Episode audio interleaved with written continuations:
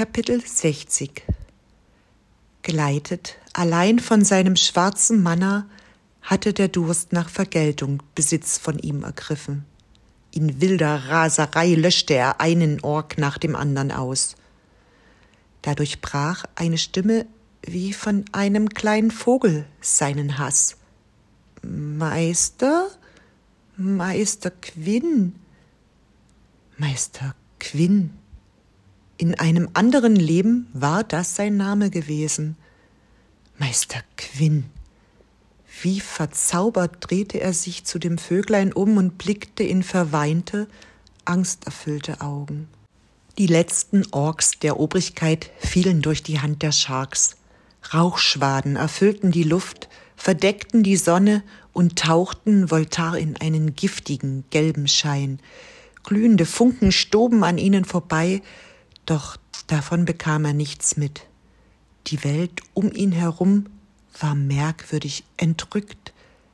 Watte hatte sich auf alles gelegt. Das einzig verbliebene Geräusch war das Rauschen in seinen Ohren, das Rauschen des Meeres. Er war zurück in Castalia. Die Waffen hatten aufgehört zu klirren und die Schreie waren verstummt. Er stand einfach da und schaute zu der kleinen Trollfrau, die ihm so seltsam vertraut und doch so furchtbar fremd erschien. Sie starrte ihn an, als wäre er ein Geist. Vielleicht war er ein Geist, vielleicht war das alles hier auch nur ein böser Traum und er würde bald erwachen. Kaum verständlich hörte er eine verzerrte Stimme. Maki? Die Stimme war aus seinem Mund gekommen. Makis Lippen begannen zu beben, ihre Schweinsnase zuckte und in ihren Augen sammelte sich die Trauer der Welt. Sie sagte etwas, doch er konnte es nicht hören. Ihr Mund hatte eine Frage geformt. Wer bist du? Wer war er? Ein lauter, dumpfer Schlag ließ ihn schreckhaft zusammenzucken. Wieder und wieder schlug es laut neben ihm. Nein, in ihm. Die Stille, er wollte sie nicht hergeben. Viel zu lange hatte sie ihn gemieden. Doch sein Herz schlug ihm bis zum Hals, riss die Stille einem Wirbelsturm gleich nieder und ließ alle Geräusche auf ihn herunterregnen. Sein Kopf pochte, eine Welle der Wärme drohte über ihm zusammenzubrechen und die Kälte aus ihm herauszudrängen. Er war einer Trinkender, der sich an die Kälte klammerte, weil er wusste, dass er die Wärme nicht überleben konnte, das Entsetzen, die Scham und die Furcht, die sie mit sich bringen würde. Wie Faustschläge ins Gesicht kamen die Erinnerungen an das Leid zurück, das er verursacht hatte. Maki in die Augen zu schauen und den bösartigen Menschen zu sehen, der er geworden war, wollte ihm das Herz zerdrücken. Er hatte alles verraten, woran er glaubte, woran Maki glaubte, woran all seine Freunde glaubten. Es gab nichts zu beschönigen, nichts zu entschuldigen. Er wusste nicht, ob er mit dem, was er getan hatte, würde leben können. Das wenige, was noch in ihm steckte, was sich nach ihm anfühlte, wünschte, es könnte seine böse Hülle verlassen. Kein Zauber dieser Welt könnte wieder richten, was mit ihm geschehen war, und das wusste er auch. Quinn! rief eine weit entfernte Stimme immer und immer wieder. Quinn, dieser Name passte nicht mehr zu ihm. Er war zu verdorben, als dass er sich noch hätte Quinn nennen dürfen. Marlek war der Name, der die Dunkelheit seines Inneren weit besser zum Ausdruck brachte. Zur Salzsäule erstarrt, blickte er zu Maki und sie zu ihm. Stunden, Tage, Wochen vergingen, bis zwei Gestalten ihn unter den Armen packten. Als hätten sie einen Hebel bewegt, gehorchten ihm seine Beine nicht mehr. Seelenlos sackte er in sich zusammen. Sein Kopf schaukelte hin und her, während er von Voltaire weggeschleift wurde, weg von all den Toten, dem Gestank und den Schreien. Quinn sah hohe Gräser und Kräuter unter sich. Er kannte diesen Ort. Hier war er mit Martin gegangen, um das erste Mal Lunarillis zu ernten. Eine Träne lief ihm die Wange hinab. Wie unschuldig er damals noch gewesen war in seiner Begeisterung für die Magie. Er hatte alles getan, um Gorka von der Obrigkeit und dem Bösen zu befreien. Die Nahimani, die Kastillen, selbst Wang hatten an ihn und das Gute in seiner Seele geglaubt. Und nun war er ein verlorener Magier mit aschfahler Haut und pechschwarzen Augen. Eine weitere Träne stahl sich unter seinen Wimpern hervor. Könnten sie ihn so sehen, würden sie ihm alle den Rücken kehren. Er würde sich selbst den Rücken kehren, wenn er denn nur könnte. Was war nur mit ihm geschehen? Sie trugen ihn über die Wiese hinweg, zwischen Bäumen hindurch, bis zur Lichtung im Dunkelwald, der nun kein Dunkelwald mehr war. Mühsam hob er seinen Kopf. Die Schönheit des Waldes der Träume war zu viel für ihn. Bäume, die magisch strahlten, bunte Vögel, die glockenklar sangen und leuchtende Falter, die kunstvoll auf Blütenblättern landeten, um von ihrer langen Reise eine Rast einzulegen.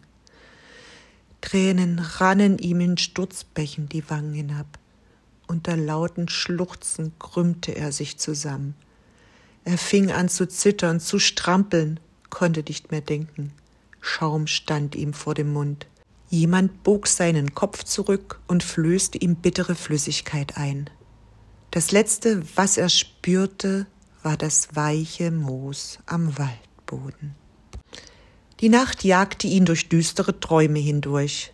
Licht kämpfte gegen Dunkelheit, Wärme gegen Kälte und Liebe gegen Hass. Quint kämpfte gegen Malek, eine warme Hand auf seiner Schulter riss ihn aus seinem inneren Krieg heraus. Langsam öffnete Quinn die Augen. Ein Gesicht, das er nicht mehr geglaubt hatte, jemals wiederzusehen, lächelte ihn herzlich an. Martin? krächzte Quinn unter einem plötzlichen Hustenanfall. Du hast schlecht geträumt. Es war keine Frage, sondern eine Feststellung. Ja, er hatte schlecht geträumt. Is, sagte Martin in seiner freundlichen, aber bestimmten Art.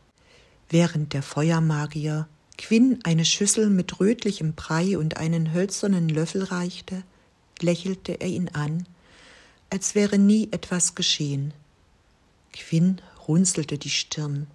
Als er zittrig nach der Schüssel griff, bemerkte er, dass seine rechte Hand immer noch weiß war, von schwarzen Adern gekennzeichnet. Entsetzt zuckte Quinn zurück. Es ist alles in Ordnung, mein lieber Quinn, versuchte Martin ihn zu beruhigen. Du musst unbedingt etwas essen. Dann geht es dir schon bald wieder besser. Nichts war in Ordnung, und dieser verfluchte Brei würde auch nichts daran ändern.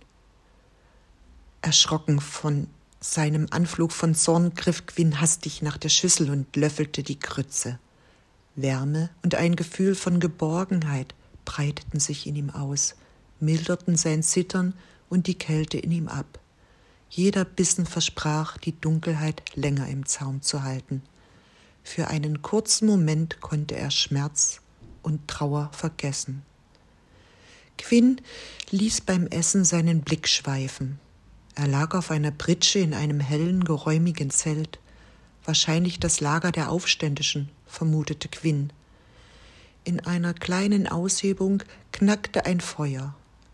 Außer Martin war niemand bei ihm, auch Maki nicht. Er spürte einen dicken Kloß im Hals. Warum tust du das? brachte Quinn mühsam hervor.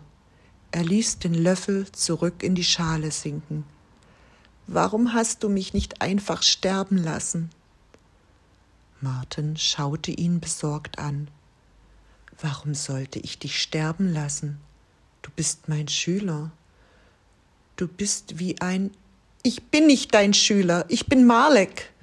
Ein dunkler Abschaum, ein Feind, ein verdammter schwarzer Magier, brüllte Quinn so laut er konnte. Sein Schmerz wollte ihn zerreißen. Er wünschte, er wäre tot. Er konnte das alles nicht länger ertragen. Tränen brannten ihm im Hals. Quinn, lass mich dir eine Geschichte erzählen, die ich dir schon lange hätte erzählen sollen. Martin seufzte. Betrübt schaute er Quinn an, doch der konnte den Blick des Feuermagiers nicht ertragen und starrte lieber auf sein Essen. Es waren einmal zwei Bauernjungen, die auf einem kleinen Hof bei ihren Eltern aufwuchsen. Eines Nachts wurde ihnen die Aufgabe zuteil, die Wache über die Schafherde zu übernehmen. Da waren sie gerade sieben und fünf Jahre alt. Ein streunendes Wolfsrudel machte die Gegend unsicher und fiel in der Dunkelheit über die Herden der umliegenden Bauern her. Und so musste in jeder Nacht jemand über die Schafe wachen. Dank ihrer Fackeln und dem bärengroßen Hirtenhund Vika an ihrer Seite fühlten sie sich jedoch gut gegen die Wölfe gewappnet. Schon eine ganze Weile saßen die Brüder am Lagerfeuer und erzählten sich Schauergeschichten. Als ein Geheul aus der Finsternis zu ihnen drang, dass sie ihr ganzes Leben nicht mehr würden vergessen können. Die Schafe drängten sich unruhig aneinander. Vika war schlagartig aufgesprungen und erwiderte die unheimlichen Laute mit Geheul. Die Jungen versuchten sie zu beruhigen, doch sie schien irgendetwas gewittert zu haben, was gefährlicher war als alles, was sie sich hätten nur vorstellen könnten.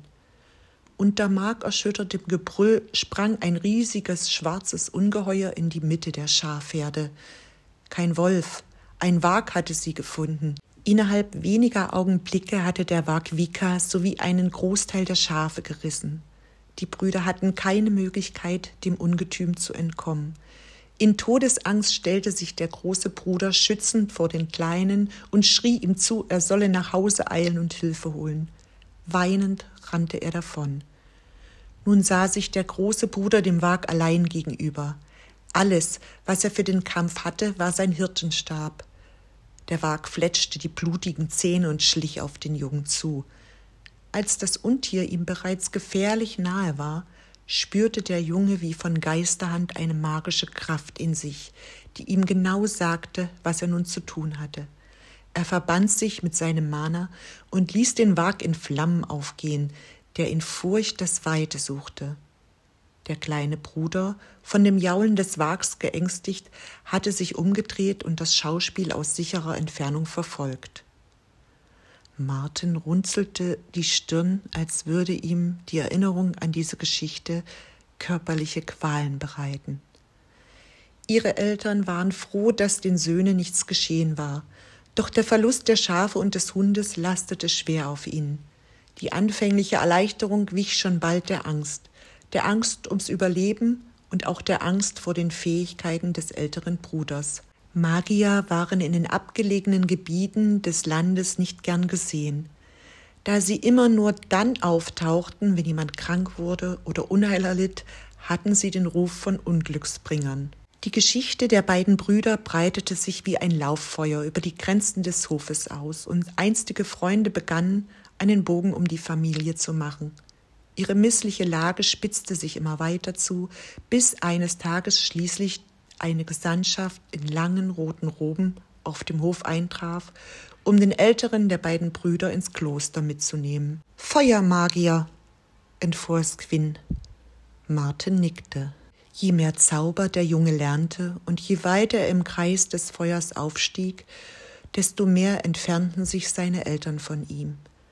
Allein von ihnen verleugnet zu werden, war schmerzhaft genug. Doch den Neid seines Bruders, seines besten Freundes zu spüren, wurde unerträglich. In seinem grenzenlosen Mitgefühl für ihn überzeugte er den Feuerorden davon, den jüngeren Bruder ebenfalls aufzunehmen und zu lehren. Der Junge konnte es zu diesem Zeitpunkt nicht ahnen, aber er hatte damit das Schicksal des gesamten Ordens besiegelt. Ihm brach die Stimme ab. Quinn bemerkte überrascht, dass seinem Meister Tränen in den Augen standen. Martin holte tief Luft, bevor er weitersprach. Zu Beginn seiner Unterweisungen noch sehr wissbegierig, zeigte sich der jüngere Bruder bald gestört von den vielen Regeln und den lästigen Werten des Ordens. Er wurde immer blasser und sprach immer häufiger davon, dass er einmal der größte und mächtigste Magier aller Zeiten werden wollte. Niemand schien aufzufallen, wie wichtig ihm Macht und Ehrfurcht anderer geworden war. Ein Gefühl der Schmach überkam Quinn, als er hörte, wie ähnlich er dem kleinen Bruder war. Eines Tages, der ältere Bruder kehrte von einer langen Reise zurück, auf die ihn der Orden gesandt hatte, um die Freundschaft zu anderen Orden zu erneuern, fand er das Kloster als Schlachtfeld vor. Überall lagen tote Körper. Ziellos rannte der Junge durch das Kloster und erreichte den Kreisgang, wo er seinen Bruder vorfand, blutüberströmt und Augen finster wie die Nacht. Noch bevor er einen klaren Gedanken hatte fassen können, schleuderte sein Bruder ihn durch die Luft. Mit einem ungesunden Krachen landete er an der Steinwand und fiel zu Boden. Das nächste, was der ältere Bruder wusste, war, wie ihn Schergen der Obrigkeit festnahmen. Er wurde wegen des Mordes an seinen Ordensbrüdern verurteilt. Sein Herz war so schwer von dem Verrat seines Bruders und von der Schuld, die er auf sich geladen hatte, weil er überhaupt dafür verantwortlich gewesen war, dass sein Bruder zum Magier geweiht worden war, dass er die Verurteilung ohne jegliche Gegenwehr annahm. Er fühlte sich verantwortlich für den Tod dieser Menschen, die zu seiner Familie geworden waren, und wollte für das büßen, was er getan hatte. Martin schaute ihn mit tief traurigen Augen an. Weißt du, aus welchem Grund ich dir diese Geschichte erzählt habe? Quinn schüttelte den Kopf. Ich habe dir diese Geschichte erzählt, um dir zu verdeutlichen, dass die dunkle Magie jeden verderben kann, der Zweifel in seinem Herzen trägt. Der kleine Bruder ist nicht immer ein dunkler Magier gewesen. Wie jeder andere auch, war er mit einem freien Herzen und offenen Augen geboren worden. Erst das Leben und all seine Erfahrungen haben ihn zu dem gemacht, der er am Ende war. Hätten die Feuermagier die Veränderung des Jungen ernst genug genommen, wäre das Schicksal des Ordens womöglich ein anderes gewesen. Hätte ich deine Zweifel und Sorgen ernster genug genommen, wäre dir möglicherweise erspart geblieben, was du hast durchmachen müssen. Ich war so sehr mit meinen eigenen Plänen beschäftigt, dass ich vergessen habe, das echte Leben abseits meiner Vorstellungen wahrzunehmen Anstatt dich zu sehen, wie du bist und dich zu schützen, habe ich in zu kurzer Zeit mehr Verantwortung auf dir abgeladen, als mancher Magier in seinem ganzen Dasein zu tragen hat. Quinn, Martins Stimme bebte, deine größte Stärke ist zugleich auch deine größte Schwäche.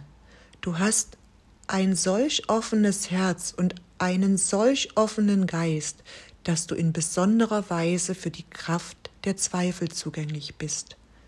Wenn jemand einen Fehler gemacht hat, dann bin es ich, weil ich deine junge Seele mit zu viel magischer Macht überfordert habe.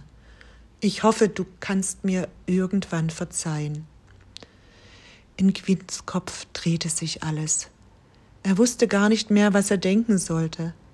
Eigentlich war er doch derjenige, der sich für Unverzeihliches entschuldigen musste, und nun bat Martin ihn um Verständnis. Der Feuermagier seufzte tief. Es gibt noch eine weitere Sache, wegen der ich dich um Vergebung bitten muss.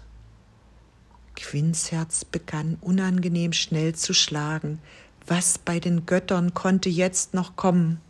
Ich bitte dich um Vergebung, dass ich dir nicht die Zeit gebe, die du brauchst, um das Geschehene hinter dir zu lassen. Zum Wohle aller bitte ich dich darum zu beenden, was wir begonnen haben. Ich bitte dich um deine Hilfe, das letzte Ungleichgewicht zu lösen, damit wir den Bannzauber ein für allemal vernichten können. Das kann ich nicht, platzte es aus Quinn heraus. Ich weiß, es ist viel ver. Nein, du verstehst nicht. Es geht nicht darum, ob es zu viel ist oder nicht. Niedergeschlagen schüttelte er den Kopf. Wir können den Bandzauber nicht rückgängig machen. Ich habe es weder geschafft, das Ungleichgewicht in Agernisch zu finden, noch es aufzuheben. Bist du dir das sicher? fragte Martin verwundert. Was für eine seltsame Frage, dachte Quinn. Selbstverständlich war er sich sicher, dass er das Ungleichgewicht nicht gelöst hatte, sonst wüsste er wohl davon.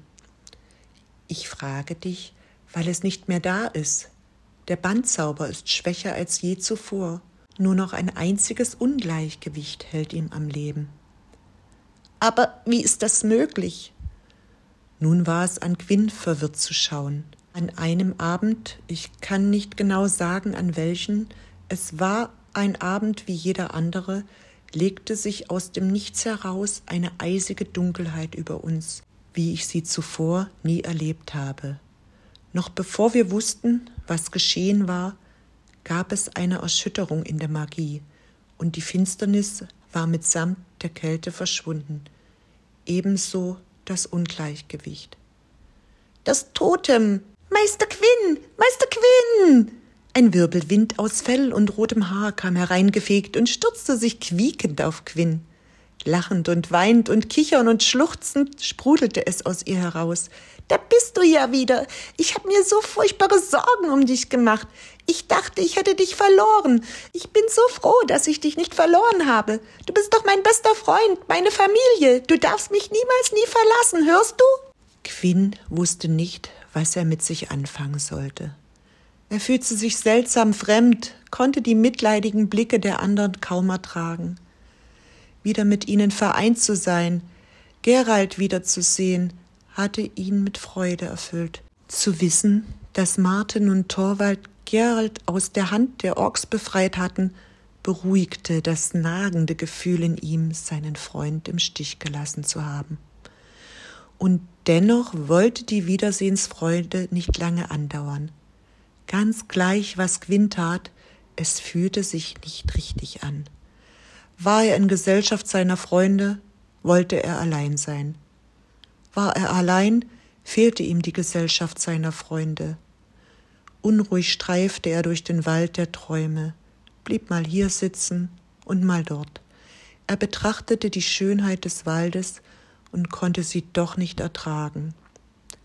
Quinn fühlte sich, als wäre er nicht mehr er selbst. Irgendetwas in ihm war zu Bruch gegangen. Er war wie ein Kessel, der kurz vorm Überlaufen stand, wie ein Blitz, der vorm Donnergrollen angekündigt wurde. Niemand konnte mit Bestimmtheit sagen, dass die dunkle Magie nicht wieder von ihm Besitz ergreifen würde. Immer wieder spürte er einen bedrohlich kalten Stich in seinem Inneren, der ihm Schauer über den Rücken jagte.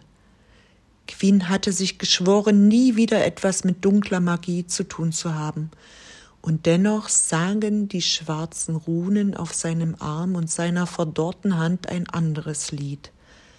Was, wenn seine letzte große Aufgabe in Gorka ihm gar keine andere Wahl ließ, als dunkle Magie zu nutzen? fragte eine Stimme in seinem Kopf. Was, wenn er dabei die Beherrschung verlor und womöglich einen seiner Freunde verletzte oder ihn gar an sowas durfte er nicht einmal denken. Er musste vertrauen. Vertrauen. Nach all dem, was geschehen war? Quinn kamen die Männer in den Sinn, die im Lager darauf warteten, den letzten Befreiungsschlag auszuführen. Sie hatten den unerwarteten Sieg teuer bezahlt hatten Kameraden und Brüder, Väter und Söhne verloren. Nun lag ihre Hoffnung in Quinn. Er wollte sie nicht enttäuschen. Das ganze Leid muss endlich ein Ende haben. Seine Trauer und seine Angst durften nicht zu viel Raum einnehmen. Dafür stand zu viel auf dem Spiel, nicht nur für ihn, sondern für sie alle. Er musste sich jetzt zusammenreißen und den Bandzauber vernichten. Martin und Torwald hatten gemeinsam einen Plan ersonnen, wie sie in den inneren Ring Voltars gelangen würden, wo Martin das letzte Ungleichgewicht vermutete. Wissen um die Zustände in Voltar hatten sie von den wenigen Überläufern, die dem Heer der Obrigkeit entkommen waren. Sie wussten zu berichten, dass sich sämtliche dunkle Magier in den inneren Ring zurückgezogen hatten. Wie viele Streitkräfte den Außenbereich bewachten, konnte ihnen allerdings niemand verraten. In einem waren sich jedoch alle einig. Sie mussten so bald wie möglich handeln, bevor die gefürchteten Orks der Obrigkeit sich sammeln und erneut formieren konnten. Dass Martin die Sharks wieder zurück nach Agaesch geschickt hatte, ohne mit Gwyn darüber zu sprechen, machte ihre Lage nicht unbedingt einfacher. Gwyn hatte nicht nur sein Versprechen gebrochen, sie für ihre Dienste zu belohnen, er würde auch nicht länger auf ihre Unterstützung hoffen können. Wenn sie Gorka also nicht befreit hatten, ehe das Obrigkeitsheer wieder zurückgekehrt war, dann konnten sie nur noch zu den Göttern beten. Der Ruf eines besonders mutigen Käuzchens sagte Quinn, dass es an der Zeit war zu handeln, den letzten Schlag auszuführen. Geräuschvoll stieß er die Luft aus, als er sich vom weichen Moos erhob.